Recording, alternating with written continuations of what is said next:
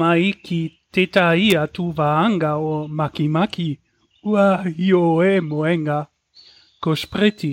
Toku ingoa mete i roto i te ura rau no te mea terei te maanatino.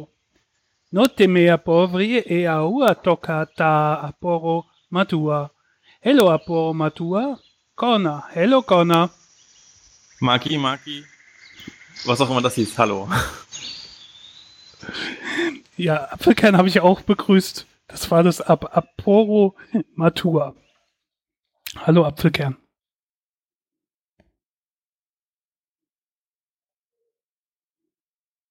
Hallo Apfelkern. Schon wieder weg. Oder wie? Hm. Scheinbar. Wahrscheinlich Okay. waren wir zu einschüchtern. Dann sollen wir jetzt doch wieder eine Sendung zu zweit machen und können ganz viel über Sport reden. Yay! Sport und ach nee, da reden wir vielleicht nicht in der live drüber. Heute, heute war doch Champions League Auslosung. Ja, weiß wer nicht dabei ist, Salzburg. ja. Ähm. ja, voll schlimm. Ja, das war übrigens eben Maori. Und ähm, theoretisch ist Apfelkern auch in dieser Sendung dabei. Ihr Lichtchen ist auch an, aber sie ist jetzt irgendwie nicht mehr zu hören. Ähm, aber wir können erst vielleicht ein bisschen. Maki Maki. Ah, hallo. Oh, ihr habt mich die ganze Zeit nicht gehört. Nein. Das erklärt auch, warum ich nicht auf meinen Namen geantwortet habe. Ich habe ja, als du auf Maori Apfelkern gesagt hast, sofort Hallo gerufen, aber keiner hat reagiert. Ich habe mich wirklich sehr gewundert. Also, da macht man schon mal ordentlich Recherche, was ein Name in allen Sprachen heißt und dann versaut die Technik. Ist ja mal wieder typisch. Nächstes Ja. Mal, Spritti. Nächstes Mal, wenn wir Maori miteinander reden. Ja, ähm, Feedback hat mir keins. Schämt euch, schämt euch, schämt euch. Aber wir geben euch Schäm. mit dieser Folge wieder eine neue Chance. Ähm, ja, Ja. und so brutal wie äh, Cersei wollen wir dann auch nicht sein. Mhm. Nicht? Nee, da schicken wir Markus gerade lang. Den Gang so. der Schande. Ja, Oh je. der Für alle, die sich wundern, wo Markus ist. shame, shame.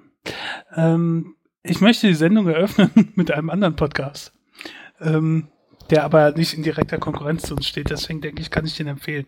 Ich bin nur durch Zufall drüber gestolpert und ähm, ich mag ähm, Geschichte. Also ich habe mich in der Schule schon dafür interessiert und auch so Geschichtsbücher und sowas früher immer gelesen, alles Mögliche.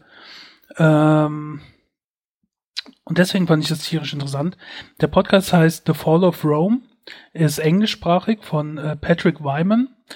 Patrick Wyman hat gerade seine ähm, Doktorarbeit äh, geschrieben in der Geschichte der Spätantike, der Zeit zwischen 300 und 700, zwischen 300 und 700. Und ähm, der erzählt, äh, wie Rom gefallen ist, also äh, das Weströmische Reich, ähm, und halt mit auf dem aktuellsten Stand der Forschung halt, weil er gerade erst äh, sich damit beschäftigt hat und so weiter und es da halt durchaus auch bei so alten Sachen mal neue Entwicklungen gibt. Und äh, der, die sind zwei Folgen bis jetzt draußen. Die erste Folge war so allgemein drüber ein bisschen erzählt, über den Ablauf und so weiter. Und die zweite Folge hat er dann ähm, einfach mal ein Fallbeispiel genommen und hat ähm, einen imaginären äh, äh, Barbaren quasi genommen, also von, von einem Stamm und dann dem sein Leben quasi erzählt, also wie der aufgewachsen ist, wie er in Beziehung stand mit dem Römischen Reich und wie das alles abgelaufen ist und was dann passiert ist und, und, und so weiter. Und halt so eine richtige Person dann quasi da geschaffen. Das fand ich einen sehr interessanten Ansatz. Ähm, ist auch nicht so umfangreich. Ich meine, so 30 bis 40 Minuten maximal war eine Folge bis jetzt lang. Ja, ich bleib da auf jeden Fall mal dran. Also wer auch so geschichtsinteressiert ist oder so, The Fall of Rome. Ich habe keine Ahnung, vielleicht gibt's auch jede Menge anderen Geschichtspodcasts auch auf Deutsch und so weiter. Ich habe da nicht gezielt nachgesucht. Ich habe woanders eine Empfehlung gelesen, habe dann reingehört und ähm, hat mir direkt gut gefallen. Der- Man merkt am Anfang noch, dass er noch so ein etwas Einsteiger ist und sich ein, zwei Mal verhaspelt, aber ähm, fachlich und so weiter uns hört, man kann es auch gut anhören. Ich finde ja, dass manche US-Podcasts ähm, furchtbare Audioqualität haben. Da, also da sind wir wirklich top und super und ähm, das ist da auch nicht der Fall. Also The Fall of Rome und äh, verlinke ich auch in den Show Notes. Hm, klingt auf jeden Fall interessant. Ich meine, passt natürlich auch total zu meinen Fächern, die ich unterrichte. Ich werde da bestimmt mal reinhören.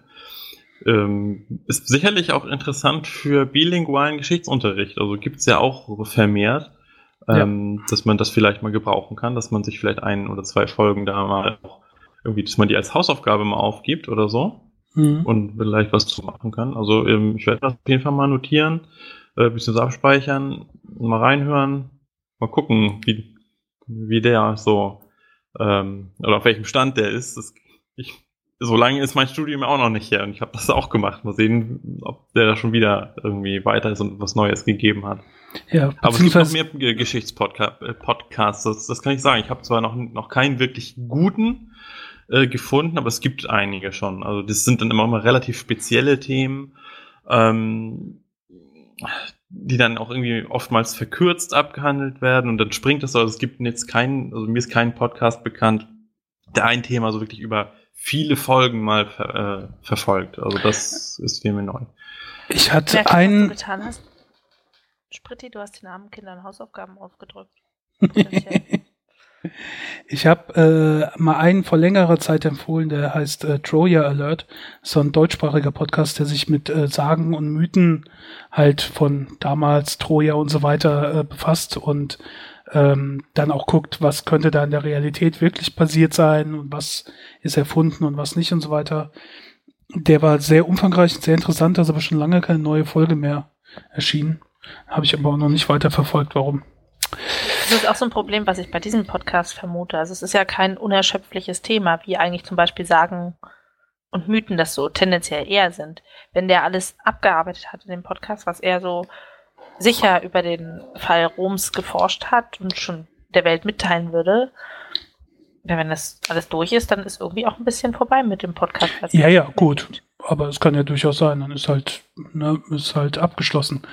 Ähm, sind ja nicht alle so wie wir. Das dass wir einfach weitermachen und immer, immer besser werden. Ähm, Der ewige Podcast. Das ist auch nicht dem sein Haupt... Vor allem immer besser werden. ist auch nicht ja. dem sein Hauptpodcast, der hat noch äh, einen anderen, der thematisch halt überhaupt nicht dazu passt. Und das ist ein MMA, also ein Mixed Martial Arts Podcast. Und da schreibt er auch, ich glaube, für entweder Sports Illustrated oder Bleacher Report. Aber ähm, ja, also, keine Ahnung. Auf jeden Fall mal empfehlenswert. Und mit anderen Empfehlungen geht's jetzt auch weiter, und zwar einer von Connor.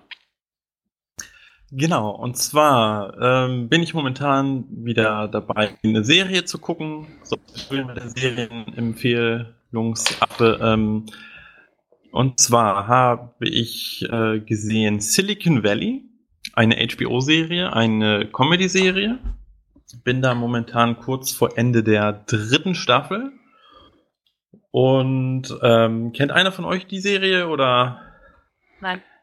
Ich, ich habe die den Piloten gesehen. Ich will die schon ewig sehen, auch weil die von so vielen empfohlen wird und weil da unter anderem auch lauter lustige Leute mitspielen. Halt eigentlich alle, die da mitspielen. TJ Miller angefangen, dann ja. Kumail Nanjiani, Thomas Middleditch und so weiter und so fort. Aber irgendwie, warum auch immer, kam noch nicht dazu.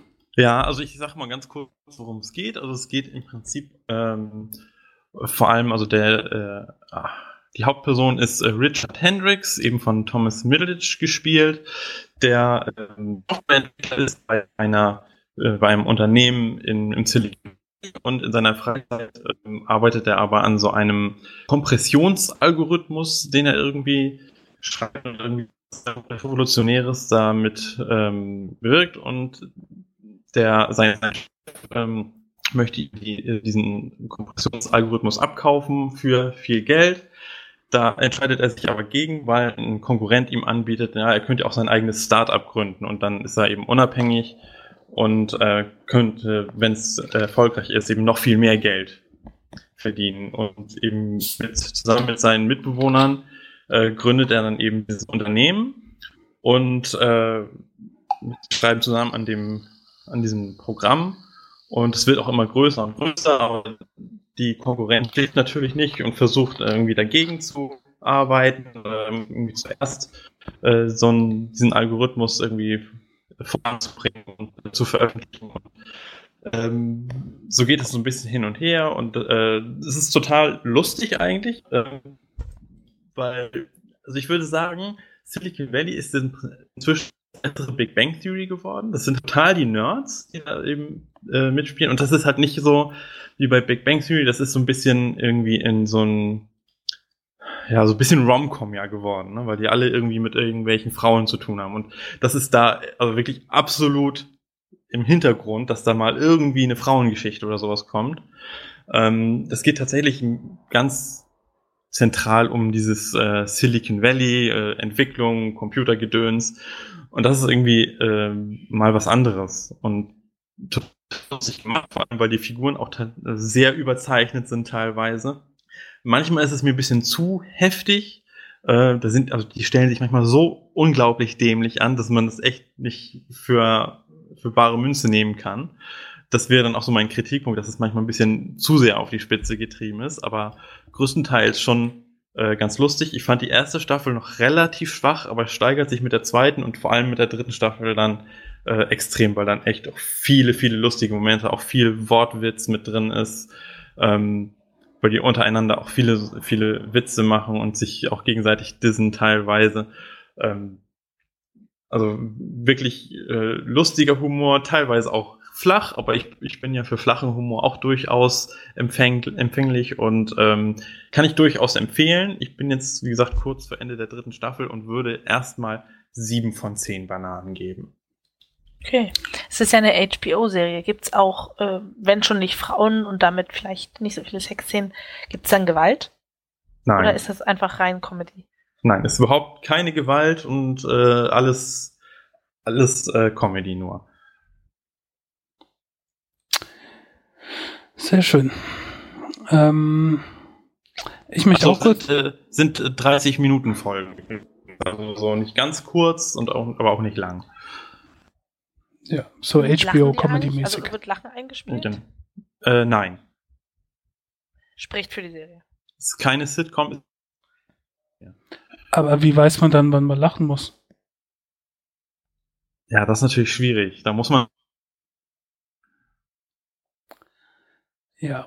Übrigens äh, beißt mich das jetzt selbst in den Hinter, dass ich eben noch die äh, mich ein bisschen über Technik von manchen US-Podcasts lustig gemacht habe. Wenn dann hier Roboter-Koller hier was erzählt. Ach. Ja, ach, ich dachte, das lag schon an meiner Verbindung. Dachte ich, oh oh, jetzt geht's wieder los. Ich weiß nicht, mein Ping ist schon wieder so hoch. Was soll das? Schlimm, Immer deine schlimm, Katzen aus schlimm. dem Netz, ey. Die sollen sich nicht den ganzen Tag Katzenvideos anschauen. Die können sich auch von Spiegel setzen. Ich habe vorhin, als du das gesagt hast, Sprit, auch schon gedacht, na, mit der Technik, ob er da jetzt nicht ein bisschen übers Ziel hinausschießt. Ja, ich hoffe, man konnte es trotzdem so Podcast. halbwegs verfolgen. Und wir werden immer besser. ich sollte halt einfach nicht von mir auf andere schließen. Aber gut. Oh. Schön, dass du lachen musst. Okay. Aber jetzt hör mal Äh, auf so, mit dem ich- Drama. ma- Kommen wir zum ma- nächsten. Mein Beitrag für die Sendung war jetzt schon äh, erledigt. Jetzt brauche ich auch nichts mehr sagen. Dann kann ich auch nicht mehr robotern. Viel Spaß noch. Vielleicht gibt sich's ja auch wieder. Ähm, ich äh, äh, möchte von Drama erzählen. Drama World ist eine Serie, die ich äh, durch Zufall auf Netflix gesehen habe. Also wer Netflix hat, kann die gucken. Und das ist eine chinesisch-südkoreanisch-US-amerikanische Serie. Ähm, Staffel hat zehn, äh, zehn Folgen.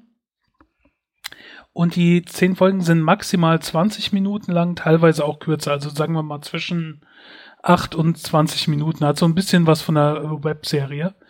Ähm, auch nicht das höchste Bu Budget. Ist aber ziemlich liebenswert gemacht. Und zwar ähm, die Hauptrolle äh, spielt Claire Duncan, wird dargestellt von Liv äh, Hewson, Liv, ja, Liv Hewson. Ähm, einer 20-jährigen College-Studentin, die äh, abends bei ihrem Vater im Lokal oder in der Sandwichbar oder sowas arbeitet und da nicht so vernünftig arbeitet, weil sie total besessen ist äh, von K-Drama, also von koreanischen äh, Drama-Filmen oder Se Serien. Und ähm, sie verfolgt ja vor allen Dingen einen Darsteller, äh, Joan Park, in, in einem bestimmten Drama und ähm, ähm, ja, und das ist halt so eine spannende, spektakuläre Welt und sie fühlt sich halt so ein bisschen als Mauerblümchen, was so ein bisschen fehl am Platze ist. Und ähm, alles so ein trister Alltag und das ist halt quasi ihre einzige Flucht. Und ähm, dann in der ersten Folge passiert was, sie, sie stürzt und äh, wacht wieder auf und ist auf einmal in der Serie drin, die sie geguckt hat. Also, ähm, sie ist oh in die, ja, und, und das ist dann äh, Drum, Drama World. Und ähm, lernt ihn dann kennen, lernt aber auch jemand anderes kennen, der scheinbar ist wie sie, der aus der unserer echten Welt kommt. Und ähm, der erklärt dann, es gibt bestimmte Regeln. Also sie sind immer nur Hintergrunddarsteller und immer der Hauptdarsteller muss am Ende einer Serie ähm, mit der Hauptdarstellerin zusammenkommen. Und wenn das passiert, dann wird diese Welt quasi resettet, alles wird gelöscht, äh, die Darsteller vergessen, was sie gemacht haben und die nächste Serie startet. Und das kann dann halt irgendwo anders sein. Das kann halt irgendeine äh, ein Historienfilm sein mit äh, Liebesdrama und so weiter.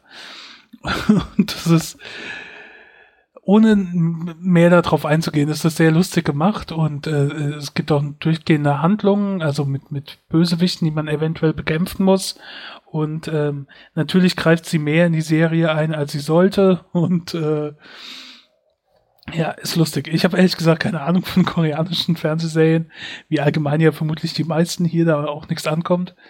Aber das ist halt schon so ein bisschen äh, wie bei uns auch so, so Soap-mäßig ist das da halt auch alles ein bisschen übertrieben äh, dargestellt und so. Und äh, sehr klischeehafte Rollen, damit man direkt weiß, das ist der Bösewicht, das ist äh, der und die werden am Ende zusammenfinden, das ist so eine kriegen sie sich oder kriegen sie sich nicht ähm, Bereich und so weiter. Ähm, fand ich sehr lustig und kann man mal schnell nebenher eine Folge gucken. Quasi selbst wie sie auf dem Handy während der Arbeit ihre K-Drama-Serien guckt, kann man dann diese Serie auf dem Handy nebenher mal gucken. Ähm, ja, sehr nett. Ich weiß nicht, ob, wie ich das bewerten soll, ehrlich gesagt. Ähm, von daher gibt's von mir eine Banane nach oben. Ähm, ich halte es für lustig und sehenswert. Ist jetzt, keine Ahnung, wahrscheinlich bin ich nicht ganz die Zielgruppe, aber ich fand's nett und lustig und eine nette Idee und ja. Das ja. davon. Ähm, glücklicherweise, wo sie in einer anderen Welt ist, äh, äh, hat sie nicht irgendwie ein Haustier oder sowas zurückgelassen, um das sie sich kümmern müsste. Das wäre schlimm gewesen. Apropos Haustiere. Ja, also es ist nicht nur ein Problem, wenn man sie zurücklässt. Es ist manchmal auch schon ein Problem, wenn man eins hat. Also eins, das kein Stein ist. Ich habe mich immer gefragt, warum sollte man ein Stein als Haustier haben? Jetzt ist es mir aber klar geworden, nachdem ich einen Artikel im äh, British Medical Journal gelesen habe. Und zwar wurde eine 70 Jahre alte Seniorin ins Krankenhaus eingeliefert mit einer Sepsis, einer naja, Blutvergiftung, also das heißt Fieber, schlechter Allgemeinzustand. Und man wusste nicht so recht, woher kommt das eigentlich? Sie hatte keine Verletzungen, aber trotzdem Organversagen, äh, Epilepsien und man hat wirklich Blutkulturen gemacht und nach den ganzen Standarderregern gesucht und nichts gefunden. Und dann hat man schließlich ein äh, Bakterium gefunden, was typischerweise im Hund vorkommt und sich gewundert, wie kommt das jetzt eigentlich in diese Frau, wenn sie keinen Biss oder Kratzer hat? Und äh, es wurde dann klar, auch ohne Immunschwäche kann es einfach durch das Lecken des Hundes übertragen werden. Und das fand ich super gruselig. Also, na klar, man, wir sind jetzt keine 70-jährigen alten Menschen, aber wenn Das Lecken des Hundes reicht, um mich wirklich ins Multiorganversagen zu katapultieren, weil der Hund sich die Zähne nicht geputzt hat. Dann doch lieber ein Stein als Haustier, oder? Aber wer weiß, was die übertragen. Da habe ich einfach nur noch nicht zugelesen, müssen wir mal sagen. Ja.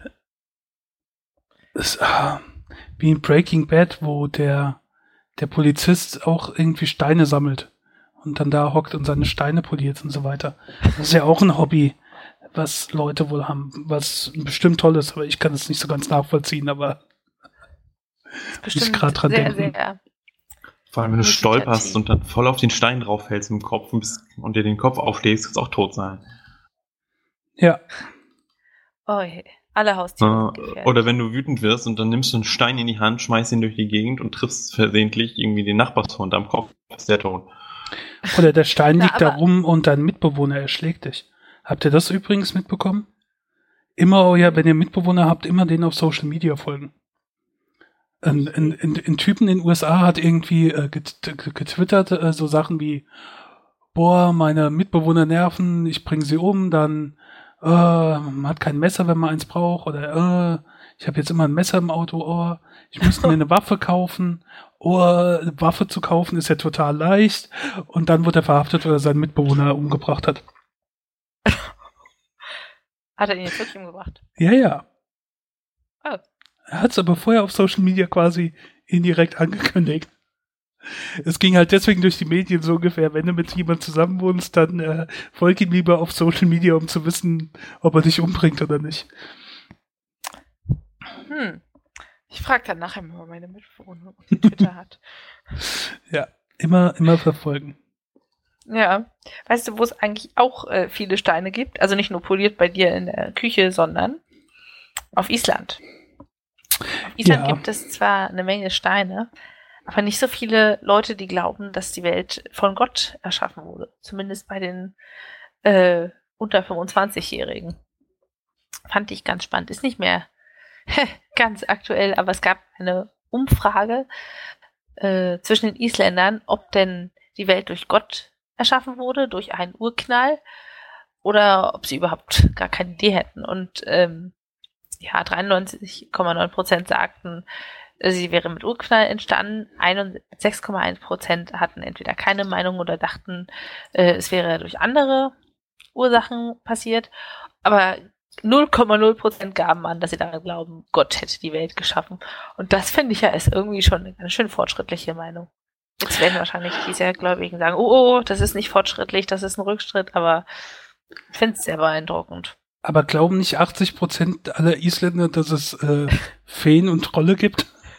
Ja, aber darum geht's doch nicht. Die haben nicht die Welt geschaffen, denken sie. Das ist doch schon mal ganz vernünftig. Und Feen und Trolle, also ich habe noch nie gehört, dass die was gegen Verhütung und Abtreibung und äh, überhaupt solche Dinge hätten. Ne? Ja. Die haben nur was dagegen, wenn du ihnen keine Sauermilch vor die Tür steckst, stellst, damit sie sich davon ernähren können. Ja. Ziemlich spannend.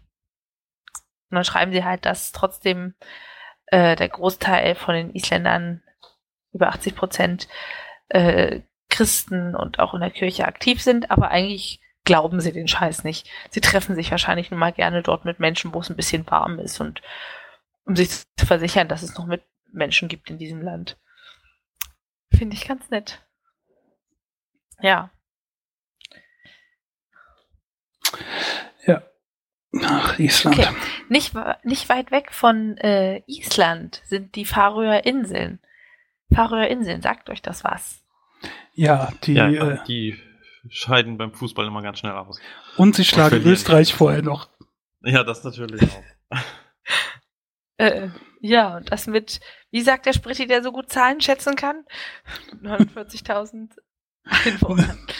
Ja. Ähm, ja, die haben eine Sache gemeinsam mit Island, mehr Schafe als Menschen. Aber eine Sache hat Island, die die Färöerinseln nicht haben. Daten für Google Street View. Google sagte nämlich, es lohnt sich nicht, für die Färöerinseln überhaupt Kameras loszuschicken. Jetzt würde sich wahrscheinlich jeder Berliner gefühlt freuen, wenn seine Wohnung nicht auf Google Street View zu finden wäre. Die Einwohner der Färöerinseln waren aber nicht begeistert, weil es könnte ja Touristen anlocken. Und so haben sie sich überlegt, wie kriegen sie eigentlich Bilder für Google Street View zusammen und haben einfach mal einen ganz logischen Schluss gezogen. Wenn sie eins haben, dann Schafe. Und so kam es, dass äh, ja sie quasi ein Google Sheep View haben. Den Schafen dort wurden Kameras umgebogen, äh, umgebunden und dann sind sie einfach losgezogen und haben Bilder der Färöerinseln gemacht. Ganz schön krass, oder? Und in dem äh, Link, den ich da eingemacht habe, ist halt auch ein, eine Aufnahme von einem Schaf mit einer 360-Grad-Kamera, wie es da durch die Gegend hoppelt und ja, frisst und läuft und schläft. Das ist ziemlich cool. Und das Schönste ist, dass man immer einen Schafsrücken im Blick hat. Ach ja jetzt auch für alle anderen Orte ein Sheep View haben. Zumindest für Texel sollte das doch machbar sein. Für Island auch. Nutzt ihr eigentlich Street View? Also ich muss sagen, ich nutze Street View, Street View, wenn ich irgendwo hinfahre oder gucken will, wo was ist und ob es da äh, Parkplätze gibt oder ob man sieht, wo der Eingang ist oder sonst so Sachen ähm, oder oder keine Ahnung, wenn ich irgendwo anders ein Hotel suche oder so, dann gucke ich vorher ein bisschen in der Umgebung um, was ist eine Umgebung vom Hotel und so. Ich, für sowas nutze ich Street View immer gerne. Ja, Parkplätze. Ja, ge genau wie du das sagst, für diese Sachen. Wenn ich irgendwie zu einem Termin muss und es dann pünktlich schaffen will, dann schaue ich schon mal, wo ist der Eingang, ist es ein Hinterhof, da ein Rad abstellen.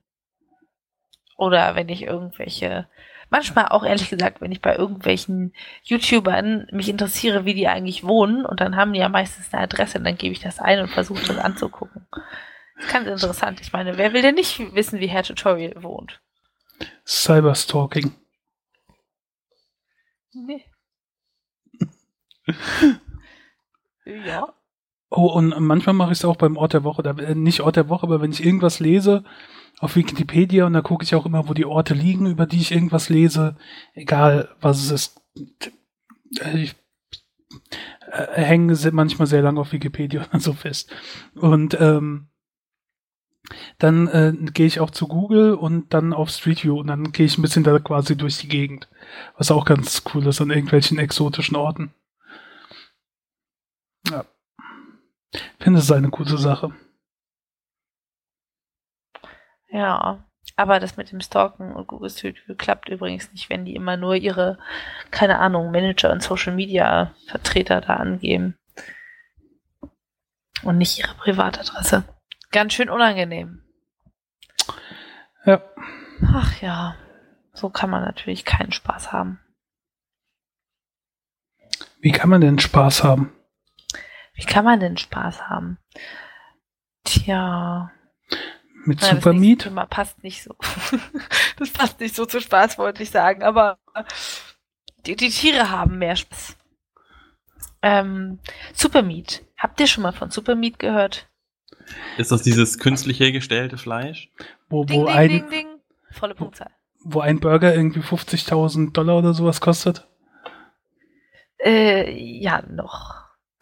Genau, Supermeat ist ähm, echtes Fleisch, aber es wird halt nicht dadurch gewonnen, dass Tiere gehalten und gemästet werden und dann geschlachten, sondern man nimmt halt Zellkulturen und produziert daraus Fleisch. Und so will man einerseits ähm, ethisch-moralisch diese Zwickmühle mit dem Tiereessen vermeiden und andererseits dafür sorgen, dass die wachsende Weltbevölkerung Fleisch essen kann, so sie denn möchte ohne dass man halt dafür unendlich viel Anbauflächen braucht und den Regenwald roden muss. Man braucht einfach genug Platz im Labor.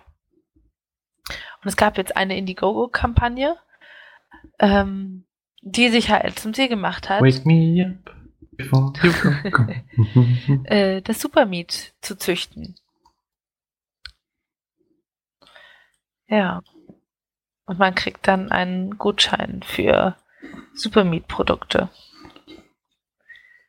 Ich finde das ganz schön krass, diese Vorstellung. Also ich meine, das gab es ja schon mehrfach, dieses, oh, wir brauchen eigentlich gar kein Fleisch und wir könnten es im Labor anbauen, aber ich habe irgendwie noch nie so mitbekommen, dass es für mehr als Versuchszwecke durchgeführt wird. Und ich weiß nicht, ich verstehe irgendwie den Grundgedanken der Sache, dass sie halt effizienter produzieren und dadurch keine Tiere leiden lassen. Aber andererseits ist es halt auch schon irgendwie so, aber muss ich dann dieses Fleisch essen? Also ich meine, ja, ich, ich, mir schmeckt Fleisch schon, das ist alles andere wäre gelogen, aber ich weiß nicht, ich glaube, ich würde eher einfach sonst vegetarisch leben. Wie seht ihr das? Wäre das für euch eine Möglichkeit, das zu essen statt konventionellem Fleisch? Wenn es schmeckt und erschwinglich ist. Ja, wenn es schmeckt und erschwinglich ist und halt keine negativen Nebenwirkungen hat, aber das dauert ja dann auch wahrscheinlich, bis man das rausgefunden hat. Aber prinzipiell, klar. Sogar vom Prinzip her, du hast ja anders als bei normal, konventionell gewonnenem Fleisch, musst du das nicht unbedingt mit Antibiotika aufpäppeln oder du hast dann nicht, wenn du das dann enttarst und reinigst, eventuell noch Kotreste dran, weil diese Hühnerbrust bestand eh nur aus Hühnerbrustzellen und hatte nie ein Verdauungssystem.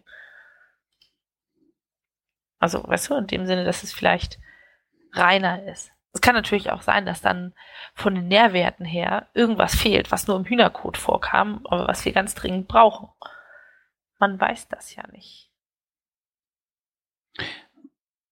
Prinzipiell doch. Nee, ich finde das schon interessant, auch wie sich das weiterentwickelt. Das ähm, muss sich ja auch in einigen Sachen auch ein bisschen was ändern, was Ernährung und so angeht. Äh, ja. Für die Zukunft auf lange Sicht und auch um diverse Probleme auf der Welt zu lösen. Also von daher begrüße ich das erstmal so, die ganze Forschung in die Richtung. Hm. Ja, ich habe da neulich auch eine Doku gesehen, irgendwie über Wurst. Und irgendwie danach hat man immer das äh, Bedürfnis, irgendwie seine Ernährung umzustellen. Wurst schmeckt halt super, ist halt so, aber es ist halt echt scheiße, das zu essen. Es ist weder gesund, noch äh, gut für die Tiere, noch sonderlich äh, ökologisch. Aber was soll man machen? Ja, genau so geht es mir auch. Es ist immer so, die Erkenntnis ist da. Aber so ein saftiges Steak ist schon echt geil. Wo ich so denke, okay, was würde mir am meisten fehlen, wenn ich ganz konsequent natürlich vegan leben würde? Butter, Käse und nicht mal unbedingt irgendwie die Salami auf dem Brot und das Bratwürstchen, sondern einfach so ein Rindersteak, was noch blutig ist. Und da denke ich, ist auch total abartig, wie man das irgendwie toll finden kann, weil am Ende sind es Leichenteile und es sieht aus wie, wie menschliches Fleisch vom Aufbau. Es ist schon echt nicht so angenehm, wenn man drüber nachdenkt, aber es schmeckt darum halt einfach gut. Darum geht's mir weniger, dass das halt, wie du sagst, Leichenteile sind. Äh, es geht darum, dass halt die Tiere irgendwie größtenteils unter unwürdigen Bedingungen ihr, ihr Leben fristen. Ähm, dass Wälder gerodet werden, damit Tiere da gehalten werden können? Ja, ja das also absolut äh, ökologisch fragwürdig ist, dass man halt Tiere hält, die ja ganz viel Futter gefüttert werden, das stattdessen auch hätte Menschenfutter sein können. Ähm, und es gibt halt Hunger auf der Welt. Ne? Also ich finde, man muss auch, auch nicht so radikal machen. Man muss nicht sagen, äh, ich werde gleich man kann ja auch Vegetarier werden, wäre schon mal ein erster Schritt. Oder auch so radikal muss man es sicher machen. Und es reicht halt, wenn man vielleicht zweimal die Woche ein Stück Fleisch isst, statt jeden Tag. Und wenn ich mir, wenn ich ganz ehrlich zu mir bin, äh, ich esse jeden Tag irgendwie Fleisch und wenn es eine Scheibe Schinken auf meinem Brot ist. Also es kommt irgendwie schon jeden Tag vor in meinen in meinen Mahlzeiten. Und das, äh, darüber mache ich mir öfter mal Gedanken, dass es eigentlich nicht so in Ordnung ist und man es eigentlich hätte anders oder dass man es eigentlich anders machen müsste. Es ist nur gar nicht so leicht, weil es einfach gut hm. schmeckt und mir die Alternativen nicht so gut schmecken. Ja, ich glaube, da hast du ziemlich wichtige Sachen gesagt. Das mit dem mit der fragwürdigen Art, also mit der Haltung, finde ich, kann man teilweise zumindest ein bisschen besser gestalten, wenn man halt nicht die Billig-Salami von Ja kauft, sondern Bioprodukte, aber das ändert trotzdem nichts daran, dass dieses Tier halt aufgezogen wurde, um Wurst zu werden. Und diese Art der Energiegewinnung ineffizient ist und man viel mehr Menschen hätte ernähren können, wenn man die direkt gefüttert hätte und nicht erst das Rind. Ja.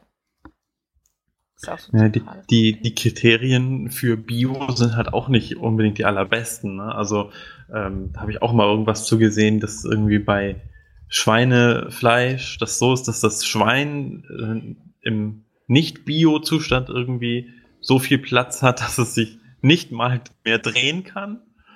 Und in Bio ist es dann sozusagen nur die, nur die doppelte Größe, dann kann es sich vielleicht so gerade mal umdrehen, aber das ist halt auch noch keine, keine artgerechte äh, Tierhaltung. Ne? Also es ist äh, schwierig und wahrscheinlich macht man sich insgesamt zu wenig Gedanken drüber. Ähm, natürlich ja. stimmt es, man sollte vielleicht seltener und dafür besseres Fleisch kaufen. Vielleicht auch aus der, aus der Umgebung oder vom Metzger, der weiß doch, von welchem Bauernhof er das hat oder so. Ähm, keine Ahnung, aber es ist halt alles doch mit Aufwand verbunden und diesen Aufwand macht man sich halt einfach nicht, ne? weil es unbequem ist, darüber nachzudenken und äh, es ist halt natürlich auch kostspielig, wenn man, wenn man das auf Dauer macht. Ne? Und manche können sich es halt auch nicht leisten. Ist halt einfach so. Das schreckt mich dann auch teilweise davon ab, einfach Fleisch zu essen, wenn ich sehe, okay, ich kann jetzt das billige Zeug kaufen, das will ich aber nicht. Oder ich kaufe das teure Bio-Suppenhuhn für 20 Euro. Das möchte ich auch nicht. Und am Ende des Tages esse ich dann gefühlt, oder nicht nur gefühlt, ich esse dann meistens einfach vegetarisch, weil ich gar kein Fleisch kaufe und dann kann man halt keins essen. Aber es ist okay, das gibt's dann entweder, wenn ich bei meiner Familie bin oder halt, äh, wenn man mit Freunden sich trifft und dediziert was Schönes kocht und dann kauft man auch das gute Fleisch zusammen. Aber für mich, meine Mitbewohnerin alleine, können wir auch einfach vegetarisch kochen. Es ist ja eigentlich schon pervers, wenn man irgendwie an so einen Brathähnchenstand geht und sich ein halbes Hähnchen für drei Euro ja. mitnehmen kann. Ja. Also, wo kommen wir denn dahin? Davon wird man auch wirklich satt von einem halben Hähnchen. Und wenn man sich, wenn man dazu halt noch ein paar Beilagen hat oder so, dann muss man also drei Euro da kann man ruhig, also wenn ich mir überlege, das ist halt ein Lebewesen gewesen, oder ein halbes Lebewesen, ähm, ist, so ein, ist, ist so ein Leben von einem Huhn 6 Euro wert oder mehr? Also, hm.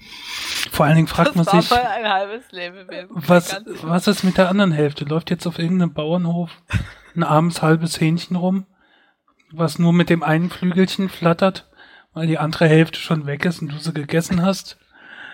Ah. Ja, aber das ist die vordere oder die hintere Hälfte? Ah, nee, das ist meistens die Seite, das stimmt. Ja. Ah, nee, ja, oder hat das arme Küken nur noch eine halbe Mama? Och. Halben Papa? Diese, diese Hähnchen sind echt so eklig. Es riecht immer richtig gut am Stand, aber dann denke ich jetzt, sie nehmen das billigste Billighuhn, was sie finden können. Und meistens schmeckt es einfach gar nicht. Oh. aber doch, schmeckt Geruch, schon ziemlich der gut. Geruch, mh, mm, der Geruch schmeckt eigentlich auch gut.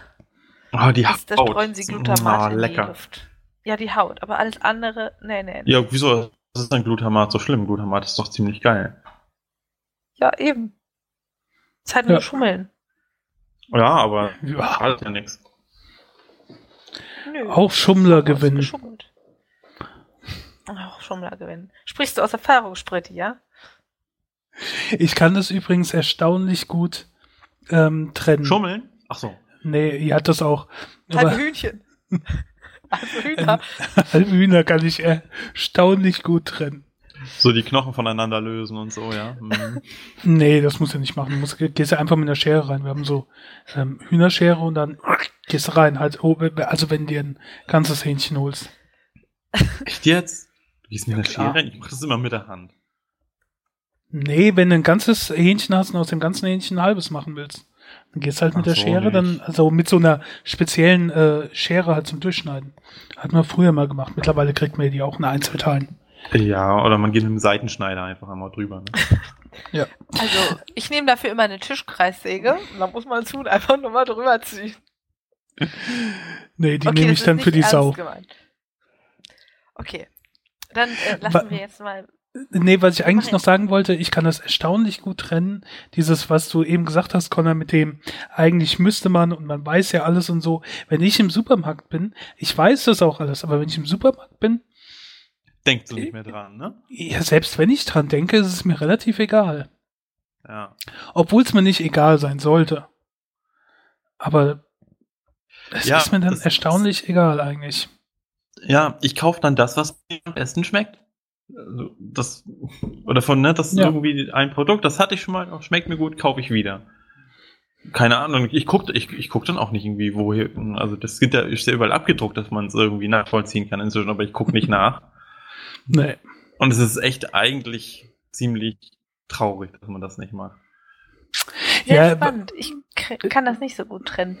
Also wenn ich jetzt Lammfleisch esse, also nehme ich einerseits wahr, es schmeckt mir gut. Und andererseits denke ich, oh mein Gott, ich esse ein kleines süßes Schaf. Ich kann doch kein kleines süßes Schaf essen. Und dann sehe ich die Knochen und dann denke ich, okay, das ist genau dieser Rücken am Muskelrektor Spinal. Mensch, da hätte ich doch letztens auch erst Muskelkater. Und dann denke ich, oh Gott, eigentlich kann man das gar nicht essen. Und dann Nee. äh, frage ich, ob jemand noch ein Stück Fleisch möchte und äh, schiebt es dem rüber. Ne, daran denke ich zum Beispiel überhaupt nicht. Wenn ich das esse, dann esse ich das. Dann ist das für mich nichts. Aber wenn ich dann im, im Fernsehen sehe, dass, ne, dass da so ein Haufen Küken in den Schredder ge- geschoben wird, dann wird mir mulmig. Aber wenn es dann, wenn es dann weg ist und vergessen, am nächsten Tag oder so, kein Problem. Esse ich das trotzdem. Ich habe gegenüber von mir eine, eine Schafsweide, da laufen auch die Lämmer und spielen und hüpfen. Und trotzdem gehe ich ins Restaurant und hole mir ein Lamm, wenn ich da Lust drauf habe. Ja. Also irgendwie ist man da schizophren so ein bisschen. Oder ich zumindest. Das, das unterscheidet uns wahrscheinlich auch. Wenn, wenn wir nicht so wären, dann wären wir wahrscheinlich auch direkt Vegetarier. Das ist dann wahrscheinlich dieser Punkt, was uns fehlt. Ah. Ja, warum ich halt dann am Ende doch äh, immer wieder Fleisch esse, ist einfach, ah, es schmeckt mir halt leider einfach, oder was heißt leider, es schmeckt mir einfach viele Sachen. Und es gibt einfach so viele soziale Traditionen, die mit Essen verknüpft sind und wo dieses Essen eben Fleisch ist. Ganz typisches Beispiel, Weihnachten oder es gibt immer zu Opas Geburtstag Krustenbraten. Solche Traditionen, wenn man dann sagt, sorry Opa, ich lebe jetzt vegan, na, dann bricht für den doch auch eine Welt zusammen. Ich meine, letztendlich ist es meine Entscheidung, aber ich finde es auch unangenehm, wenn ich damit andere indirekt beeinträchtige. So kann man sagen, ich beeinträchtige das Tier noch viel mehr mit meiner Entscheidung, es zu essen, aber Ah. Weiß ich auch nicht, ob das echt jemanden beeinträchtigt oder irgendwie stört, wenn man sagt, nee, sorry, ich esse kein Fleisch oder ich mag das nicht essen oder so. Ähm, Finde ich jetzt nicht so dramatisch. Also, Also wenn, wenn ich das, wenn ich das bei mir in der Familie machen würde, bei uns gibt's auch irgendwie äh, zu Weihnachten noch Rinderrouladen oder sowas und ich würde keine nehmen, da hätte kein Mensch was dagegen. ja, aber das Meine ist noch nicht. sind da mal schwer beleidigt. Das wenn ist noch zum. Teil, zum Teil, glaube ich, auch so, noch so ein bisschen verpönt. Das wird zwar alles ein bisschen besser, aber das haftet dann immer noch, wie du isst kein Fleisch, ah, du bist irgend so ein Biotyp, so ein Grüner, so ein, ähm, Hm. Was weiß ich, äh, Birkenstock und äh, selbstgestrickter Polunder und so weiter Hey, Typ hey, hey. und ähm, äh, das lässt vielleicht nach, aber es gibt bestimmt noch ein paar Gruppen oder ein paar Familien oder irgendwie sowas, wo das dann noch so geht. Also ich weiß, dass jetzt in meinem unmittelbaren familiären Umfeld zum Beispiel kein Vegetarier sind. Ja, okay. Das kann natürlich sein, aber ich finde, das muss man dann aushalten können. Ja, klar. Also ganz ehrlich, wenn mir dann jemand sagt, äh, was bist du für ein komischer Typ oder wie, wieso das denn? Was ist mit dir los oder so? Und wir sagen ja, pff, das, das geht doch, das geht mir doch dann auch irgendwie aus, aus wieder raus. Wahrscheinlich. Aber dafür bin ich dann noch nicht entschlossen genug, weil es mir am Ende insgeheim ja dann doch schmeckt. Ja, Das das, ist ist, dann wieder- wieder die andere Sache. Der Geist ist willig und äh, das Fleisch ist schwach, weil es sagt, oh, Lamm schmeckt eigentlich gar nicht so übel. Aber das süße kleine Schaf, nam, nam, nam. Ja, aber manchmal ist einfach so ein schönes Steak auch einfach das höchste der Gefühle. Apropos hohe Gefühle. Der König der Überleitung ist zurück. Hast genug vom Thema, ja? Alles klar. Ja, Ja, ich habe Hunger. äh, hohe Gefühle. Äh, vegane hohe Gefühle. Ich habe schon mal davon berichtet, dass ich äh, mal wieder bei einer Kickstarter-Kampagne ähm, unterstützt habe. Und zwar bei Sandalen. Ich hasse Shoppen, ich hasse Schuhkauf und habe festgestellt, dass alle Kickstarter-Kampagnen, die ich unterstützt habe, im weitesten Sinne mit Bekleidung zu tun hatten. Nun ja, ähm, High Heels, die hohen Gefühle, sind Barfußschuhe. Das heißt Schuhe, in denen man läuft, als würde man keine tragen, weil man sich so frei bewegen kann und weil die Schuhe so leicht sind, dass es sich anfühlt. als wäre man barfuß. Und diese Schuhe sind jetzt da und ich trage sie schon einen Monat vielleicht durch die Welt und ich bin total begeistert. Also, sie passen super.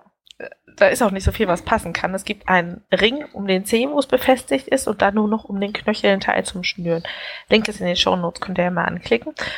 Und die haben wirklich von Anfang an gepasst, nicht gedrückt, sind super leicht, flexibel, passen zu gefühlt allem, was man anzieht, was perfekt ist für Leute, die keinen äh, Sinn für Mode haben.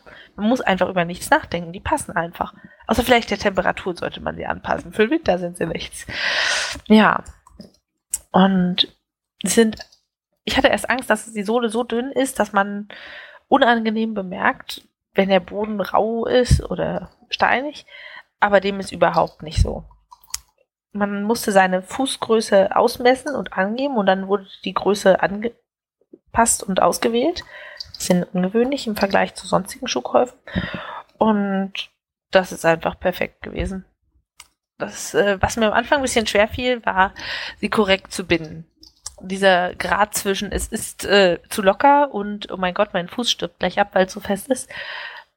Den, den muss man erstmal entlang wandern und herausfinden, was denn jetzt gut für einen passt, aber wenn das dann klappt, boah, ich hätte die Schuhe schon echt gern früher gehabt. Also ich bin damit wirklich Kilometer durch die Gegend gelaufen und hatte keine Blasen, keine Fußschmerzen. Es war alles perfekt. Auf der bulgarischen Hochzeit haben wir bulgarische Volkstänze gemacht, die ein bisschen wie, ist vielleicht bekannter, Sirtaki, das Griechische sind, mit jede Menge hüpfen und Füße durch die Gegend schmeißen und alle hatten in ihren Ballerinas irgendwie Blasen und Schmerzen. Bei mir war alles perfekt. Ich kann euch also diese Schuhe absolut empfehlen.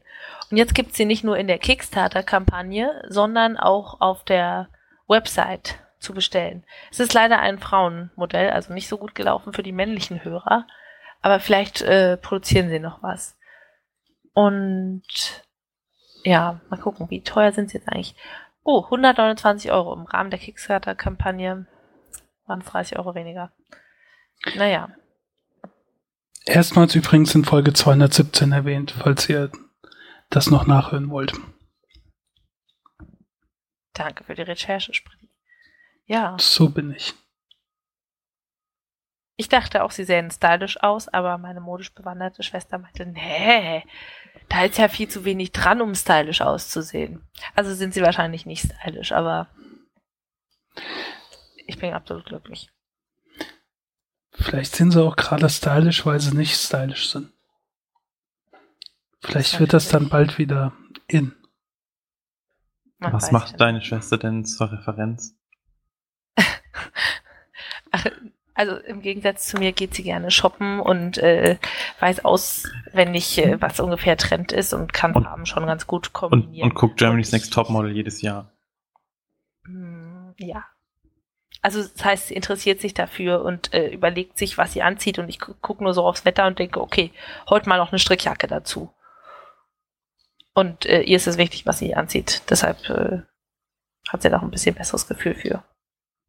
Die war jünger als du, oder? Mhm. Geht's zur Schule richtig? Nope. Aber das ist ja auch egal. Jedenfalls. Äh, okay, ich frage nicht weiter. Nein, sie ist noch nicht Topmodel. Jedenfalls sagte sie, sie ist nicht stylisch. Das ist aber äh, ein schöner Schuh für alle Freunde, die äh, Fußfetischisten sind, weil man ziemlich viel vom Fuß sieht. Sieht ja. man bei Römersandalen auch. Ja, so ungefähr. Und Römersandalen sind stylisch. Ja, dann hast du das Bild mal angeklickt? Nee, dann kackt mein Internet wieder ab. okay, Connor. Viel Spaß beim Bild anschauen. Bis nächstes Mal. ähm, sehen ein bisschen aus wie Römersandalen, weil man es halt auch mit einem Band um den Knöchel herum schnürt. Es ist ein schwarzes Material, das auch vegan ist. Und die Sohle ist sehr dünn und ich hatte ein bisschen Angst am Anfang, dass sie unten rutschig ist, weil sie auch fast kein sichtbares Profil hat. Das ist aber absolut nicht so. Also auch nachdem es in Sofia geregnet hatte, bin ich damit nicht geschlittert. Und wasserempfindlich sind sie auch nicht. Man sollte sie einfach nur nicht in der Maschine waschen. Aber jetzt Regen ist kein Problem. Ja, Auch das mit dem C sieht ein bisschen komisch aus, finde ich. mit dem Ring. Ja. Naja, irgendwo muss man es ja festmachen. Ohne Ja, den wird es noch alberner aussehen. Der wird die ganze Zeit vorne so das Ding klatschen. ja, das stimmt. Ja, aber das äh, hätte man auch anders lösen können, denke ich. Okay. Jedenfalls, Ja, ich würde deiner Schwester jetzt so halb recht geben. Also, ja, es Okay. gibt, gibt, gibt Hübscheres. ja, Aber Ich gibt auch auch, gibt der- auch hässlichere Schuhe. Habe ich auch schon gesehen. okay. Ich bin auf deiner Seite, Apfelkern. Yay! Also, die männliche Affenmannschaft. Was macht dich denn zur Referenz, Spritti, hä? Stimmt im Modell zu. Äh, ich, ich wurde schon oft zum Shoppen mitgeschleift. Weil du viele Tüten auf einmal tragen kannst. Genau. Okay. Sehr wichtige, ähm, ja. Das Sehr Gute an wichtige diesen Schuhen, man Fähigkeit. kann sie sich äh, nach Hause bestellen, da muss man keine Tüten tragen. Ja. Ja. Nach Hause bestellen kann man sich auch eine DVD von Victoria. Wäre das denn empfehlenswert, Apfelkern? Nö, das gibt's auch auf Netflix. Aber Hm. ich glaube, das war die Intention hinter Sprittis Frage. ja. Ähm, wenn du aber kein Netflix hast, dann lohnt es sich auf jeden Fall, denn der Film Victoria war großartig. Äh, filmbewanderter Freund Spritti hat bestimmt schon davon gesprochen, denn der Film ist aus dem letzten Jahr. Nee, habe ich Und das nicht. Besondere. Nein? Nein. Na dann auf, auf. Ach, dabei ist der doch genau deine Länge und nicht meine. Mit zwei Stunden 18 ist es nämlich äh, nicht unbedingt meine Länge von Film, weshalb ich dachte, nun ja, schaue ich mir heute an und den Rest dann morgen geteilt. Aber ehrlich, dieser Film war so spannend, der ließ sich nicht teilen. In dem Film Victoria geht es um eine junge spanische Frau namens Victoria, die vor kurzem nach Berlin gezogen ist und dort arbeitet und auch im Nachtleben herschwimmt, äh, schwirrt. Und dort lernt sie ein paar Berliner Jungs kennen und spaßt erst mit denen rum, sagt immer wieder, dass sie jetzt eigentlich nach Hause muss, weil morgen muss sie ja arbeiten und bleibt aber doch bei ihnen und gerät dann so ein bisschen in deren kriminelle Machenschaften und dann geht das plötzlich Schlag auf Schlag. Ich weiß nicht, wie viel ich erzählen soll, aber das Besondere an dem Film ist, dass es ein One-Shot-Film ist. Das heißt, es wurde in einem einer Aufnahme ohne Schnitte gedreht und das macht es so unglaublich spannend. Man sitzt einfach ohne Zeitsprünge da und ist einfach Teil des Geschehens. Das ist richtig mitreißend. Man ist einfach dabei in der Welt. Und vor allem als Deutscher oder speziell, wenn man schon mal in Berlin war, ist das sehr faszinierend. Einfach durch diesen Dialekt ist es sehr authentisch, dadurch, dass es die typischen Berliner Straßen und Hi- Hinterhöfe sind. Es macht einfach unglaublich viel Spaß, das zu sehen. Ja. Ich weiß nicht, wie viel ich dann erzählen soll. Die werden dann ein bisschen kriminell insgesamt und sie ist mitten dabei, es ist gefährlich und dann doch faszinierend, wie schnell Leute sich durch Gefahrensituationen nahe kommen und dieses zwischenmenschliche Spiel, was da zu sehen ist, ist einfach beeindruckend. Und nebenbei hat mich die ganze Zeit fasziniert, dass sie das wirklich in einem Durchgang gedreht haben und wie die Kameramänner da hinterhergelaufen sein müssen und dann mit schon im Auto saßen. Oh, das macht einfach sehr, sehr viel Spaß, das zu sehen. Und dann sind auch 138 Minuten kein Problem. Ja, Hm. und deshalb Hm. von mir jetzt, jetzt nicht schreien für den Film, 10 von 10 Bananen. Würde ich absolut gucken. Wow! wirklich- Ja, weil der Film einfach so spannend war. Es, es gibt bestimmt Filme mit viel krasserem Inhalt, wo man dann da sitzt und denkt, wow, jetzt muss ich aber nochmal über mein Leben nachdenken. Das ist hier bei dem nicht so, aber es ist einfach, diese Atmosphäre, die geschaffen wird, ist einfach so verdammt gut. Keine krassen Special Effects, es ist einfach wirklich die Schauspielkunst, die diesen Film gut macht. Und das hat man heutzutage doch auch nicht mehr so oft. Ja. Ja. Cool. Cool. Und ich glaube, Ähm. die haben den in drei Versuchen aufgenommen. Genau, und das finde ich halt auch wirklich toll, weil man kann nicht sagen, oh, Moment mal, hier dein äh, Make-up ist verrutscht, setz dich nochmal hin, dann pudern wir dich nochmal ab, setz dich nochmal hin und dann bringen wir das nochmal in ordentlich. Nein, die haben es wirklich die ganze Zeit durchgezogen. Und das ist halt wirklich wie im echten Leben. Wie sie da rauskommen aus der Disco und dann weiter rumlaufen und immer fertiger werden und müder werden und schwächer werden und verzauster aussehen, das ist einfach so gut. So gut. Ja. Okay. Ja, bei der Werbe äh, äh, Wertung werde ich dann vielleicht doch irgendwie mal reingucken. Das scheint ja dann sehr sehenswert zu sein. Äh, ich habe in letzter Zeit in andere Sachen reingeguckt, über die ich früher schon mal gesprochen habe. Und jetzt gibt es ein weiteres Update auf unserer äh, Comic-Affen-Couch. Und zwar rede ich über drei Comics. Zwei davon habe ich prinzipiell schon vorgestellt, aber die sind mittlerweile schon sehr viel weiter. Und ich erzähle jetzt was über den aktuellen Run. Aber ihr könnt dann auch nochmal nachgucken. Schon eine Weile her, dass ich die ursprünglich erstmals vorgestellt habe. Ähm, ich beginne mit äh, Miss Marvel, geschrieben von äh, G. Willow Wilson und gezeichnet von Ta Takeshi Miyazawa, Nico Leon und Adrian Alfona. Die wechseln sich ein bisschen ab äh, in den Heften vom aktuellen Run, aber der Zeichenstil ist relativ ähnlich. Also man wird nicht, ähm, ja, muss ich nicht komplett umstellen. Es passiert ja schon, wenn man so eine bestimmte Zeichenweise gewohnt ist und auf einmal in einem anderen Heft ist ein anderer Zeichner mit einem ganz anderen Stil, dann weiß nicht, ich bin dann manchmal so ein bisschen aus dem Konzept. Aber hier passt das einigermaßen, diesen gleich. Nicht zu detailliert, aber es geht. Also manchmal ist es sehr, fehlen so ein paar Details im Hintergrund oder wenn es gro äh, großflächigere Zeichnungen sind, aber ähm, ja, äh, kann ich noch mitleben. Ähm, kurz zur Erinnerung, äh, Miss Marvel ist ein Teenager aus New Jersey von äh, pakistanischen Einwanderern, die Tochter, und hat noch auch einen sehr religiösen Bruder, der daheim wohnt. Und ähm, sie ist ein Inhuman. Inhuman ist eine Gruppe in, im Marvel-Universum, so ähnlich wie die X-Men. Äh, dann gab es da ein Ereignis, wo so ein, der sogenannte Terrigen Mist, äh, so, eine, so eine Wolke um die Welt gezogen ist und alle, die bestimmte Voraussetzungen hatte, in, in Humans verwandelt hat. Sie war eine davon und hat dann quasi dieses Outfit als Hommage genommen an die alte Miss Marvel, die mittlerweile Captain Marvel ist und demnächst einen Kinofilm bekommt.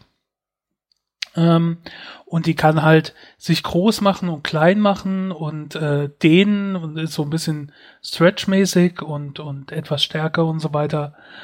Und ähm, ja, halt nebenbei auch noch äh, Teenager und mit sehr religiösen Eltern und äh, äh, muss sehr viele Sachen alles auf einmal machen. Und ich hatte gelesen bis zum letzten Großereignis, das war Secret Wars. Und ähm, danach geht jetzt diese Reihe los, wo ich auch äh, zwei Sammelbände dann verlinke. Ähm, Secret Wars hat keine großen Auswirkungen gehabt, außer dass sie jetzt äh, auch noch in, bei den Avengers dabei ist. Da gehe ich hier mal nebenan äh, demnächst gleich noch drauf ein. Ähm, der, der, der erste, die erste Story Arc äh, dealt so ein bisschen mit Gentrification. Also New Jersey wandelt sich so ein bisschen, die ganzen gewohnten Geschäfte verschwinden und es wird alles eine saubere äh, ähm, Gegend, aber wir sind natürlich in Comics, deswegen steckt da irgendein Bösewicht dahinter. Ähm, dieser Bösewicht nutzt auch ähm, Miss Marvel so ein bisschen als Sellout, ähm, also verkauft sie als Sellout. Also er stellt so ein Plakat auf mit ihrem Gesicht, wo sie natürlich nie ihre Zustimmung gegeben hat, aber dann wandelt sich die Stimmung der Bevölkerung, die vorher halt gedacht hat, die ist eine von uns und jetzt auf einmal wird sie zum Gesicht der Gentrifizierung. Ähm, ihr Bruder heiratet bald, äh, sie ist halt total überfordert, nebenbei noch Schule, ihre Freunde und ähm, in einer anderen Story Arc lässt sie dann ihren Sidekick und Nerd Bruno ähm, Klone von ihr erschaffen, die eigentlich nur ähm, einer soll anwesend sagen äh, in der Schule, wenn irgendwie die ähm, Anwesenheit überprüft wird. Und der, der andere Klon, der soll dann äh, zu allen möglichen Partys von ihrem Bruder gehen und immer wieder sagen, äh, herzlichen Glückwunsch zur Hochzeit.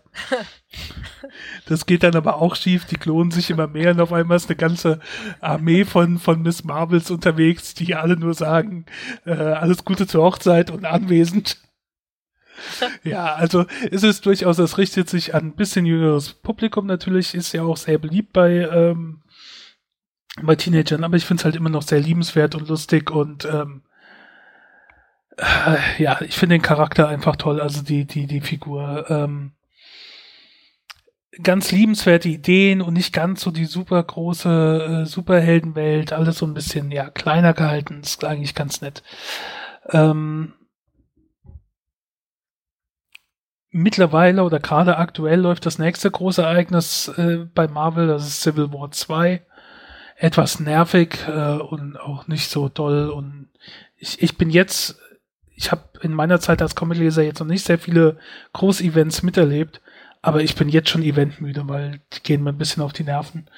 Ähm, die letzten drei Hefte von dem Run, also gerade aktuell, äh, sind quasi auch Tie-Ins, die in diese Handlung rein verknüpfen, aber auch mit einer ähm, interessanten Sichtweise. Also sie kann man durchaus lesen, wenn man auch das Event nicht liest. Ja. Das dazu. Miss Marvel weiterhin sehr lesenswert. Ähm, wie schon gesagt, Miss Marvel ist jetzt auch ein Avenger. Und zwar nach diesem großen Ereignis von Secret Wars gab es keine Avengers mehr. Aber dann gab es drei unterschiedliche Avenger-Teams, die und auch Hälfte natürlich. Äh, New Avengers, ähm, die Uncanny Avengers und die All New, All Different Avengers. Ähm, All New, All Different Avengers, äh, geschrieben von Mark Wade, äh, gezeichnet von Adam Kubert, sind äh, Thor, aber Jane Foster Thor. Ähm, da gehe ich gleich noch drauf ein. Äh, Captain America, aber Sam Wilson Captain America. Äh, Während es im Film ja nur den einen Captain America gibt, gibt es im Comic viele, die schon Captain America waren. Und momentan gibt es zwei. Es gibt einmal den, den man aus dem Film kennt, und es gibt äh, Sam Wilson Captain America. Das ist der, der in den Filmen noch ähm, Falcon ist. Äh, Iron Man ist dabei, aber Iron Man ist pleite. Äh, Spider-Man, aber Miles Morales Spider-Man, nicht Peter Parker Spider-Man. Es gibt momentan zwei Spider-Mans. Äh, Miss Marvel und Vision. Ähm, ja, und wir lernen am Anfang halt die Zusammenstellung kennen, wie die sich eigentlich finden ähm, und äh, dann quasi diese Avengers gründen. Ähm, und dann werden sie aber von einem der ihren äh, verraten, warum auch immer, man weiß nicht so genau, oder man weiß auch erstmal nicht, was es so ist. Es gibt erst so einen internen Streit. Das heißt, das Team zerfällt, wo es noch gar nicht richtig zusammen ist. Und in dieser ersten Story Arc gibt es dann auch Zeitreisen, ist äh, eigentlich eine sehr nette Einführung. Dann gab es ein kleines äh, Avenger-Crossover mit den anderen zwei Avenger-Gruppen. Das ist das äh, Standoff-Crossover. da erscheint bald ein Sammelband. Ich vermute mal, dass da alle Hefte ähm, zusammen sind. Also, weil dann muss man nämlich die Ausgabe von den Uncanny Avengers lesen, dann das nächste Heft von den New Avengers, dann das nächste Heft von den All New, All Different, ähm, um da wirklich die komplette Handlung mitzubekommen. Ähm, deswegen da eigentlich besser auf das Trade, als den Sammelband zu warten, als die Einzelhefte zu lesen. Die Story ist ganz okay. Die Grundidee dahinter ist, ähm, es gibt den sogenannten Cosmic Cube, den es irgendwann noch in den Filmen geben wird, glaube ich. Das ist so ein sehr mächtiges Ding, wie auch immer. Auf jeden Fall ähm, hat man eine Welt geschaffen, wo die ganzen Bösewichte in einer Stadt sind, aber nicht mehr wissen, dass sie Bösewichte sind. Also man hat einfach das ganze Böse weggetan. Das ist so ein Gefängnis, ohne dass die Leute wissen, dass sie im Gefängnis sind. Aber natürlich geht das schief. Alter, ähm, Altersheim. ja, so, so, so ein bisschen. ähm, ja. Dann die nächste Story Arc, die aktuelle oder die letzte aktuelle, äh, die es noch gab, war eine, eine Alien-Mission. Oh, habe ich vergessen. Nova ist auch noch ein, ein Avenger. Und Nova ist so ein bin gerade am überlegen. Ich glaube, die kamen in Guardians of the Galaxy vor. Das ist so eine Comicreihe, die spielt halt im Weltraum. Und das Nova Corps ist so eine Art äh, Weltraumpolizei.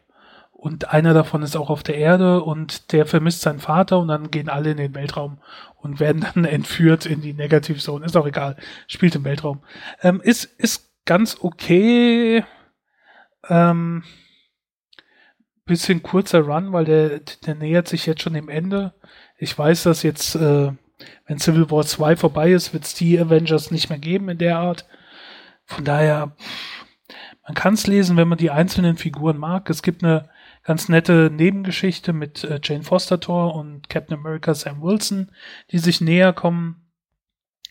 Ähm, ganz nett ist halt auch, dass quasi die drei so ein bisschen Kinder oder Jugendliche halt dabei sind mit Miss Marvel, Nova und äh, dem anderen Spider-Man und auf der anderen Seite die Alten und dann immer auch da den Ärger jung gegen alt gibt.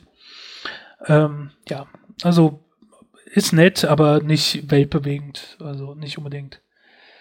Unbedingt lesenswert ist aber The All New, All Different Mighty Thor oder kurz nur einfach The Mighty Thor von Jason Aaron, äh, Russell Dauterman und Color Artist ist Matthew Wilson. Den erwähne ich besonders, weil die Farben mir in den Heften so gut äh, gefallen. Also das Zeichnen ist ziemlich gut, aber die Farben auch, die Farben passen so perfekt und explosiv und es ist äh, sehr, sehr cool gemacht. Daher erwähne ich ihn. Ähm, auch über Thor habe ich schon geredet. Jason Aaron hat jetzt schon drei Runs quasi in Folge gehabt. Der erste war noch mit dem Tor, den wir auch aus den Filmen kennen. Ähm, der war schon ziemlich cool. Und dann kam der zweite. Da war er nämlich unwürdig und hat seinen Hammer verloren. Und auf einmal gab es einen weiblichen Tor. Und ähm, in dem ganzen Run war halt der weibliche Tor unterwegs und wir haben einmal mit ihr die Abenteuer erlebt, aber auch gerätselt, wer ist das denn? Wer hat denn da den Hammer? Wer steckt dahinter? Äh, während er halt äh, dran gearbeitet hat, wieder würdig zu sein, dass er den Hammer wieder aufheben darf. Und ähm, dann war natürlich auch Aufregung in Asgard, weil Odin dann gesagt hat, es kann ja nicht sein, dass da irgendeine Frau daherkommt und meint, äh, äh, Tor zu sein, das geht ja nicht. Während seine Frau Freya gesagt hat, natürlich geht das. Und die hatten so ein bisschen äh, Ehekrach. Ähm, sind da auch aneinander geraten und das endete dann damit, der Run, dass wir gelernt haben, dass Jane Foster, die in den Filmen von Natalie Portman gespielt wurde, also quasi die Freundin von Thor oder ab und zu Freundin von Thor, ähm, der weibliche Thor ist. Und das hatte den Kniff, dass Jane Foster in den Comics äh, todkrank war, also äh, oder sehr, sehr, krank war. Sie ist an Krebs erkrankt und ähm, war sehr geschwächt. Und das war das letzte Panel, was man dem zweiten Run gesehen hat. Und jetzt kam dieser dritte Run, also er läuft noch immer The Mighty Tor und da taucht der alte Tor nur ganz kurz mal auf, dass wir wissen, er existiert noch, aber wir wissen auch, warum er nicht auftaucht. Und wir begleiten halt erstmal Jane Foster, wie sie einerseits mit ihrer Krankheit umgeht und mit ihrer normalen menschlichen Form. Und dann, wenn sie in Einsatz geht, ruft sie halt den Hammer und wird dann zu dieser starken Frau, die äh, sogar den Hulk besiegen kann und so weiter. Und ähm, das Problem ist, ähm, wenn sie den Hammer aufnimmt und zu Tor wird, dann wird sie auch quasi geheilt. Ähm, und sie muss halt zur Chemotherapie und ähm, wenn sie den Hammer aufnimmt, erkennt er das quasi als Gift und macht alles wieder aus ihrem Körper raus. Das heißt, sie kann nicht gesund werden, wenn sie Tor wird, aber sie muss Tor werden, um die Welt zu retten oder sonst irgendwas zu machen. Aber ähm, den äh, Tumor entfernt der Hammer nicht, sondern nee. die Medikamente. Ja, ist ein bisschen schlecht, der Hammer. Ja. Ähm, ist halt auf jeden Fall ein interessanter Gegensatz. Halt einmal der, ja, diese schwache, kranke, sehr, sehr kranke Person. Und auf der anderen Seite halt, ja, die starke Göttin. Ähm, die Abenteuer sind ganz cool. Es beginnt halt damit, dass Freya immer noch im Knast ist und es gibt ein äh, kleinen Bürgerkrieg in den Other Realms, und zwar äh, Malekith, den man aus dem zweiten Torfilm kennen könnte. Mit den dunklen Elfen greift die, äh, greift die hellen Elfen an und äh, Odin ist immer noch wütend, Thor ist zur Fahndung ausgeschrieben und ähm, Das ist schon mal ganz cool. Und diese Hintergrundgeschichte von, von äh, zieht sich durch den ganzen Run. Also alles, was dann hinten dran noch kommt, nimmt auch ab und zu Bezug darauf, was ganz cool ist. Ist auch noch nicht aufgelöst. Ähm, macht auch Spaß, weiterhin. Ähm, in, in dem, in den gerade erschienenen Heften taucht ein Bösewicht auf, den ich noch nicht gekannt hatte. Ähm, und zwar die Exterminatrix, alias Oubliette Midas. Das ist die Tochter von Dr. Midas oder so, der alles, was er anfasst, wird zu Gold. Wie auch immer, der ist nicht mehr da. Aber sie ist da und ihr Vater hat ihr wohl auch einen leichten Schaden mitgegeben. Die ist, ich habe einen Link äh, verlinkt zu einer äh, Marvel-Wiki. Ähm, müsst ihr euch mal anschauen. Es ist äh, ja äh, schwarzes Lederkla Minirock und eine ganz Gesichts-Latex-Maske mit roten Lippen und einem äh, Haarzopf hinten raus. ähm, ja, sieht sehr, sehr komisch aus, aber die gibt's wohl schon öfters in den Comics. Also ist keine Erfindung jetzt in dem Heft. Ähm, ich bin noch nicht über sie gestolpert, aber ich lese ja noch nicht so lang Comics. Ähm, auf jeden Fall großartig. Also wer, wer, das ist mit eins der besten Marvel Comics momentan. Also momentan ist DC ein bisschen besser allgemein. Marvel lässt ein bisschen nach, aber Thor finde ich weiterhin großartig von, von Jason Aaron. Und wer das lesen will, ähm, kann das halt im Prinzip von dem God Butcher, den ich hier schon im Podcast mal vorgestellt habe, durchlesen bis zu den aktuellen Heften. Das ist alles, egal ob normaler Tor oder äh, Jane Foster Tor, äh, großartig. Ja. So, das waren die drei, wo ich euch jetzt auf den aktuellen Stand äh, gebracht habe. Ähm, Miss Marvel, Mighty Thor lesenswert, Avengers, wenn man nichts Besseres zu tun hat, ist nicht schlecht, aber ist okay. Bananen spare ich mir jetzt mal, das äh, fällt mir da ein bisschen schwer, weil das auch laufende Runs sind. Und dann würde ich ganz gern noch mal kurz zu Instagram Stories und Instagrams nicht chronologischer Timeline kommen lassen.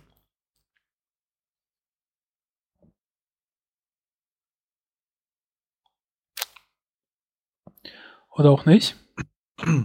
Oder auch nicht. Ja. Dann vielleicht nicht. Die Sendung beginnt. Apfelkern, du warst, bist wieder stumm. Du bist Upsi, hello again. Ähm, ja, unten hat jemand hingeschrieben, was ist dieses komische Geräusch im Hintergrund? Na, meine Stricknadeln wahrscheinlich, oder? Und dann dachte ich, ich nehme das Geräusch einfach mal raus. Inklusive meiner Stimme. Nun ja, äh, schon letztes Mal habt ihr ja über die Instagram Stories gesprochen und ich wollte auch noch was dazu sagen und deshalb einfach nochmal kurz das Thema aufgegriffen. Ich hatte nie Snapchat und deshalb fand ich es ganz spannend zu sehen, was sind denn eigentlich immer diese Stories, von denen die immer reden? Was äh, posten diese Menschen da? Und ich finde, es ist teilweise ganz viel interessanter, aber es ist auch ganz viel irgendwie willkürliche Aufnahme, die mich am Ende nicht weiterbringt, aber mich ziemlich viel Zeit kostet. Und dann denke ich, na gut, will ich es mal ausprobieren, will ich sowas posten? Ja, es ist gleich wieder weg, aber andererseits, es ist gleich wieder weg. Weil wenn ich was auf Instagram poste, dann, weil ich einen schönen Moment habe und einen Eindruck teilen will, und ein bisschen ist das auch wie ein Fotoalbum für mich. Ich weiß nicht. Zum Beispiel, wenn ich im Urlaub bin, tagge ich die äh, Bilder immer mit Ort und das ist so ein bisschen wie eine kleine Sammlung, dass man dann halt auf der Weltkarte Bilder an Orten hat, die man besucht hat. Und würde ich das mit einer Instagram-Story machen, wäre es einfach weg. Und das ist nicht der Sinn für mich in diesen Instagram-Bildern, die ich teile. Es sind einfach Erinnerungen, die schön sind, die ich teilen möchte, aber die ich auch irgendwie behalten möchte und nicht nach 24 Stunden sehen will. Deshalb nutze ich das nicht. Ja.